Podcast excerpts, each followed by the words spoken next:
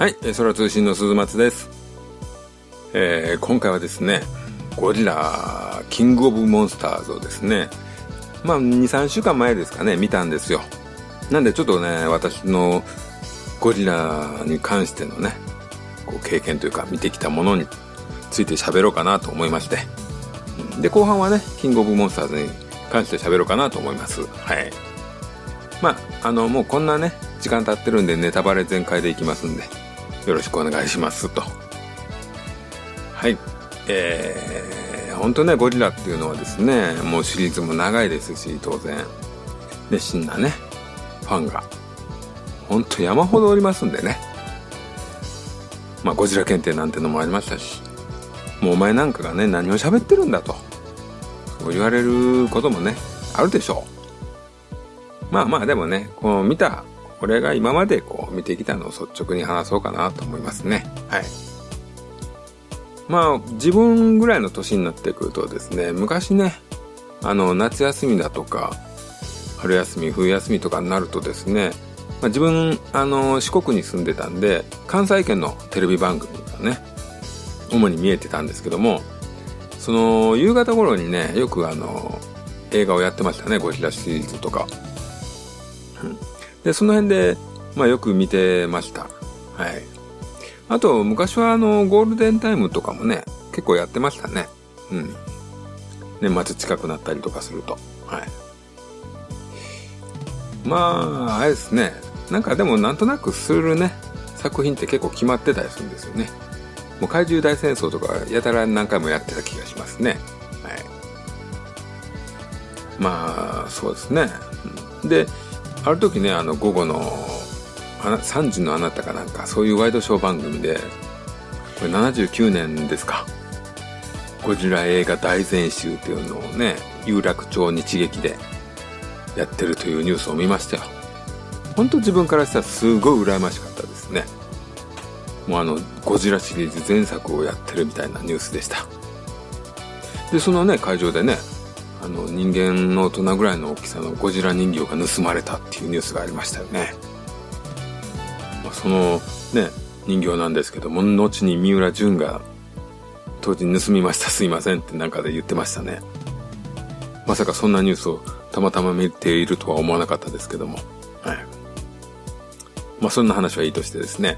えー、中学生、自分が中学生になった頃にですね、まあ自分徳島県なんですけども、あの、地元のね、大学生の方たちがですね、あのー県のね、県の文化センターかなんかの部屋を借りてですね、あの、スーパー特撮フェスティバルと称してですね、あの、特撮映画とかですね、あの、ヒーロー番組の上映会をやってたんですね。で、自分はその時にほとんどね、あの、ゴジラ作品を、まあ、見ることができて、で、第一作はね、その時初めて見ましたですね。うん。そうですね、今まで見た昭和のね、ゴジラは、まあ、ほぼほぼ見てるんですね。あの、うん、まあでも好きなのはですね、まあ、65年ぐらいまでですかね。1965年ぐらいまでですかね。えー、ゴジラに始まって逆襲だの。うん。で、もう、キンゴジ、モスゴジ、三大怪獣、怪獣大戦争ですか。まあ、その辺がね、あの、いい時期かなと思いますね。で、他にもそのね、生というか、ラドンがあったり、モスラがあったり、海底軍艦があったり、バラゴンがあったり、サンダ大カイラがあったりとか、まあそういうのがありましたね。うん。まああとガス人間とか、マタンゴとかもそうですけどね。うん。で、まあお祭りとしては怪獣送信劇とかね、あとちょっと異色作としてはゴリラ対ヘドラとか、まあその辺もまあまあ好きですね。でもやっぱり後半のね、でっかいエビとかね、ガバラとかね、メガロとかね。もうあの辺はね、やっぱりちょっと子供ながらにあんまりい い感じじゃなかったですよね。うんまあ、メカゴジラとかね、ガイガンはね、まあ、デザイン的にこういいなと思うものがありましたけど、まあそのデザイン的とかですよね。で、そうこうしてると、84年にゴジラが復活しましてと。うん。まあでも、なんかもう一つでしたけどね、自分としては。でその後平成ゴジラシリーズがねゴジラ VS ビオランテから始まるわけですけどもねまあまあ見てたんですけどなんかね、ゴジラ対キングギドラゴジラ VS キングギドラですかね、まあ、この辺を見てねなんかすごい中途半端な SF だなとかねもう当時あのハリウッドの映画とかがねもう VVSF をねやってたんでまあそっちにねどうしても年齢的に気持ちが持ってかれてこう平成ゴジラシリーズとかはねもう一つ気持ちが乗りませんでしたね。ただあのその時期にですねあったこう帝都物語とか、うんまあ、その流れでクジャク王とかジパングとかねありましたけどもガンヘッドはちょっと違いますか。まあ、帝都物語に関してはすごいなと思いましたね。うん。もうあれは当時のね、最高の力を結集したのかなと思いましたけども。まあ、それでね、徐々にゴリラの対する気持ちがね、薄れていってた頃に登場したのがガメラでしたね。もう、あの三部作はすごかったですよね。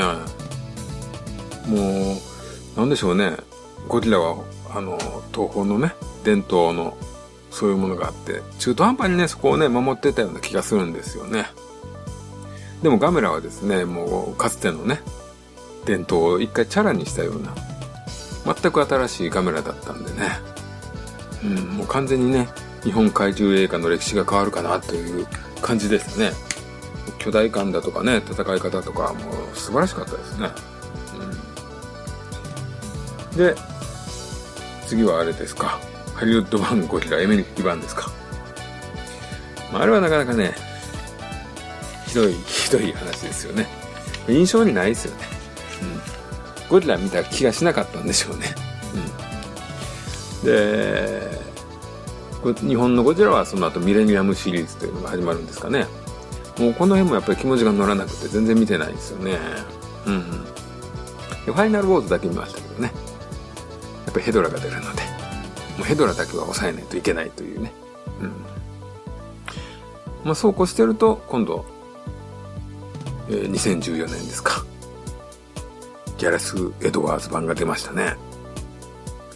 これは素晴らしいですよね。うん。ちゃんと怪獣ゴジラ映画でしたね。このムートというね、新怪獣もちゃんと出して、VS 要素もありつつのいいゴジラ映画でしたね。これただ若干ね、内容は、なんか、平成カメラに近いものがありましたけどね。うん。こう、神秘的な怪獣というか。ね。で、なんかムートも若干ね、リギオン的な うん、感じもなくもないですよね。うん。で、その後日本も負けじとシン・ゴジラですね。もうこれは言わずもがなですね。素晴らしいですね。うん。まあ震災とかもあってね、ゴリラが災害でしかないというね。うん。そしてまた日本人の真面目な会社員的な、ね。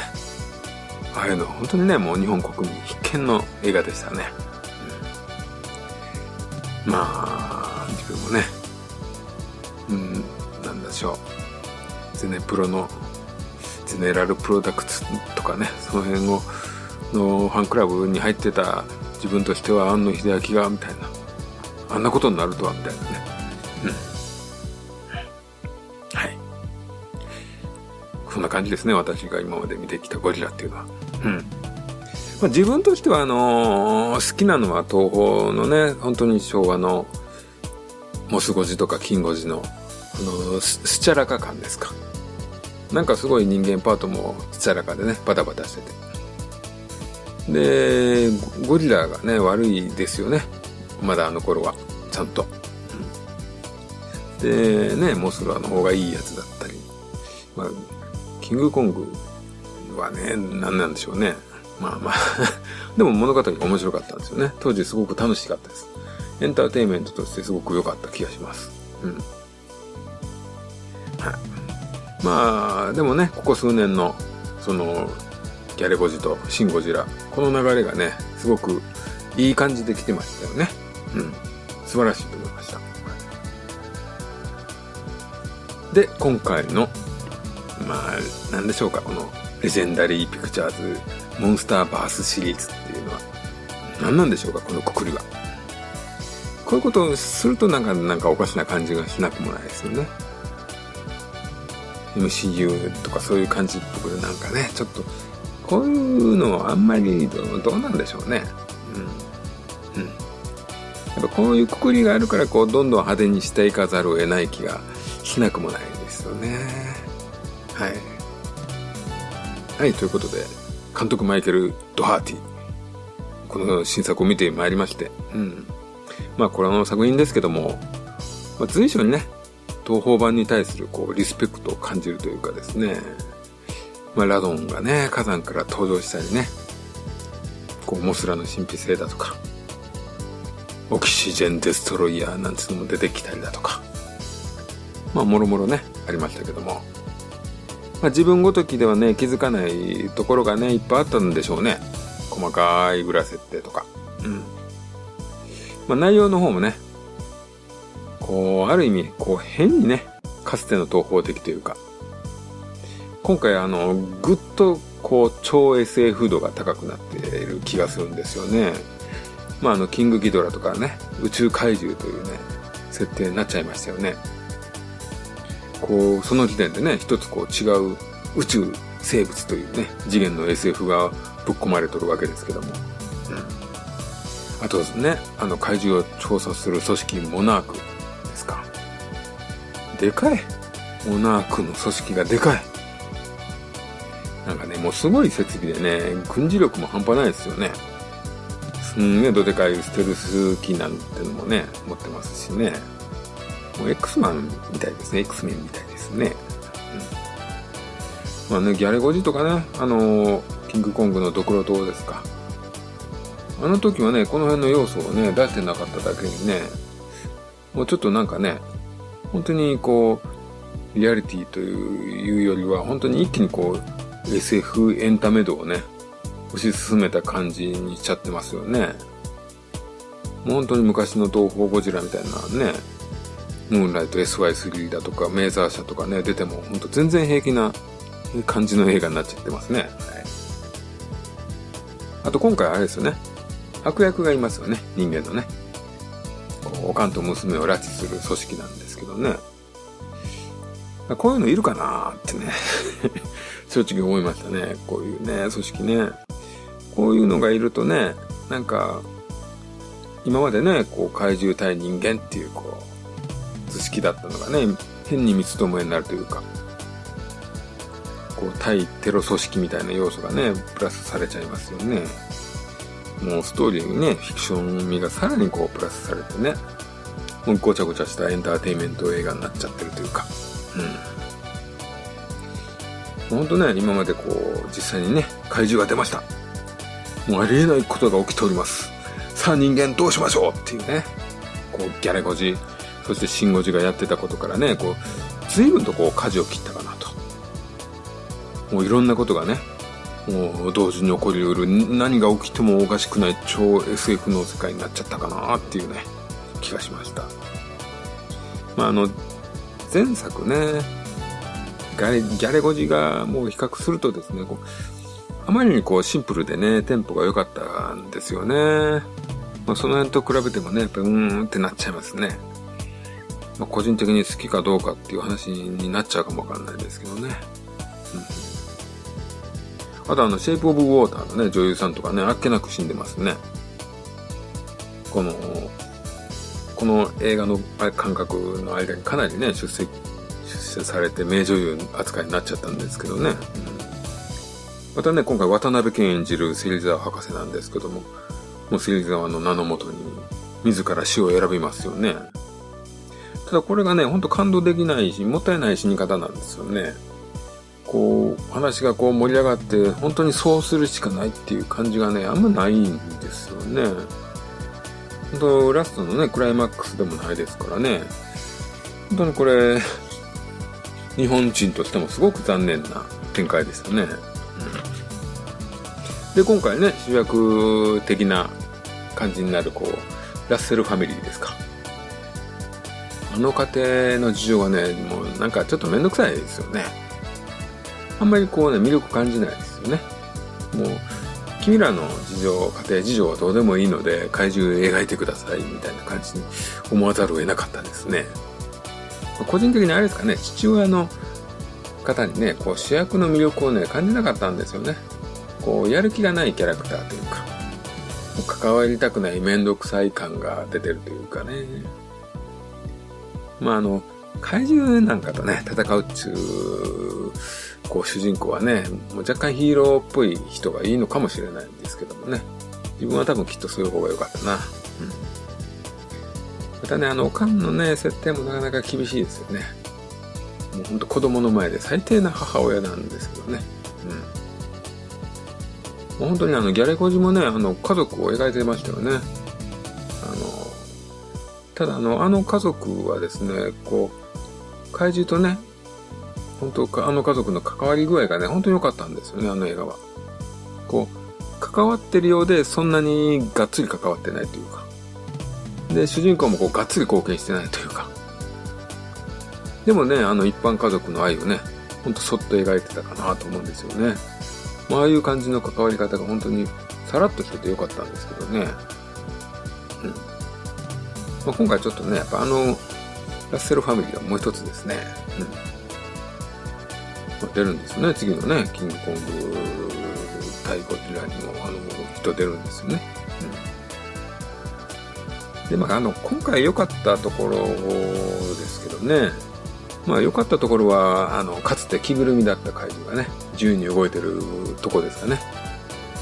特にね、ラドンとかはね、本当昔は、ああいう翼翼竜でありながら、しっかり人の入る形してましたからね。うん。まあ、あれがね、なくなって、今回すごいラドン動いてますね。しかもあの、昔はね、ラドンは戦う時はもう本当に、コンコンコンコン相手の頭つついてるような、そんな感じだったんですけどね。今回暴れん坊ですよね。しかもあの、ラドン対モスラなんてね、ちょっとしたドリームマッチですよね。うん、またモスラのあの、虫感もすごいですよね。もう足とかちょっと気持ち悪いですよね。うん。この辺も良かったですね、表現が。うん。あとね、あの、キングギドラのね、頭が3つっていうね、脳みそが3つなんでね。まあ、それを活かして、こう、それぞれに味付けして個性を出してましたか。ああいうのはちょっとまあ面白いんじゃないですかね。うん。あと、ストーリー的なとこで言うと、まあ、世界でね、17体の怪獣が発見されてるなんてね。うん。まあ、そういうあの、なんですかね、一匹ずつ出てくるとどうしてもね、不自然な感じがするんで、もうすでにこんなにいますよっていうね、若干卑怯だけども、まあこの辺はワクワクする感じでもありましたね。うん。17もね、東方怪獣割り当てられませんからね。うん、何がいるんやろうと思いましたね。まあ、まあその世界中にね、怪獣がいてね。そしてその中でもゴジラは特別と。怪獣王と。またね、その中にこう外来種のキングギドラがいて。怪獣がね、まあ、地球の象徴のような感じですよね。それがもう、なんて、なんていうんですか？こう、本当にこう、外来種のね、キングギドラを地球の怪獣がね、排除しようとするっていうね、こういう流れの展開は、まあまあ、悪くないかなと思いますね。うん、大まかな筋はね、別に俺嫌いじゃないんですよね。まあ、そこにね、対してね、こう、デコレーションがね、こう、良くなかったのかなと、今回の映画ね。うん。なんかね、本当にもうこう、世の中のね、派手な映画の対策の流れに負けたくなかったんですかね。こう、いろいろ派手にね、やっちゃって、似合わない化粧しちゃった感がありますね。まあ、そんなことじゃなくてね、やっぱり怪獣、対怪獣のこう、ガチンコ感がもうちょっとあってもよかったんじゃないかなと。うん。あの、終盤のね、怪獣バトルもね、こう、ギドラがこう、まがまがしいオーラみたいなの出してね、なんか風景がね、こう異世界みたいになっちゃうんですよね。あれね、すごい残念な、もう余計かなと思いましたね。普通のね、街で、すごい巨大生物が巨大生物同士がこう、ガチでぶつかってる感とかね、欲しかったっすね。そういう方が好きですね、自分は。うん。あとね、キングギドラがね、あの鳴き声じゃないんですよね。この鳴き声じゃないのはすごい残念ですねうんあと出現もねあのね、まあ、あれは出現は無理ですかねあの東宝の出現が大好きなんでね光が形になっていくところがね、うんまあ、あれは無理ですかねはい、まあ、こんなとこですね感想はねうんで、キングコングとね、次回戦うんですかね。うん。まあ、一応見るでしょうね。ちょっとこれはちょっとでも、どっちもね、どうするんでしょうね。アメリカは、コングに勝たすんでしょうかね。まさか一緒に海に落ちたりしないですよね。うん、ね。最後肩組んで終わりですかね。まあ、ちょっとその辺は結末は楽しみですね。うん。はい。今回は私とこちら、そしてゴリラキングオブモンスターズでした。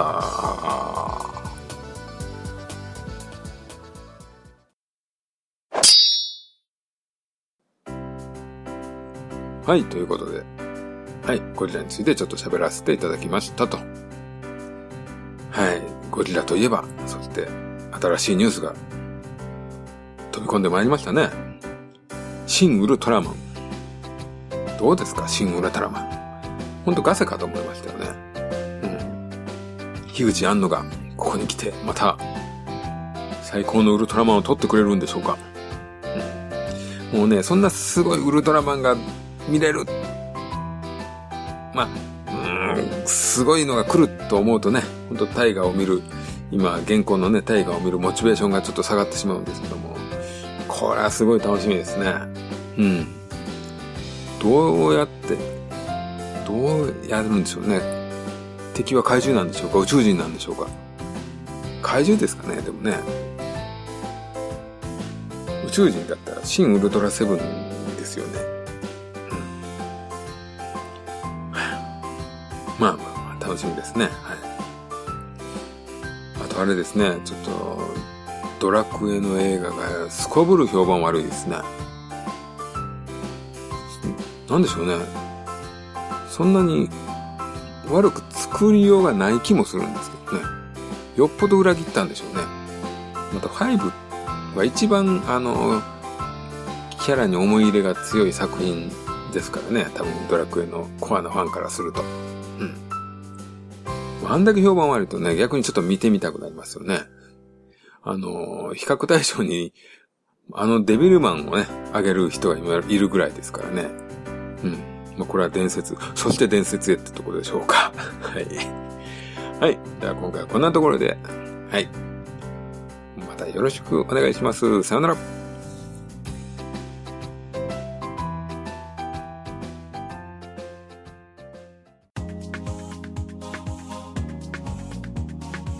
空通信ではお便りをお待ちしております。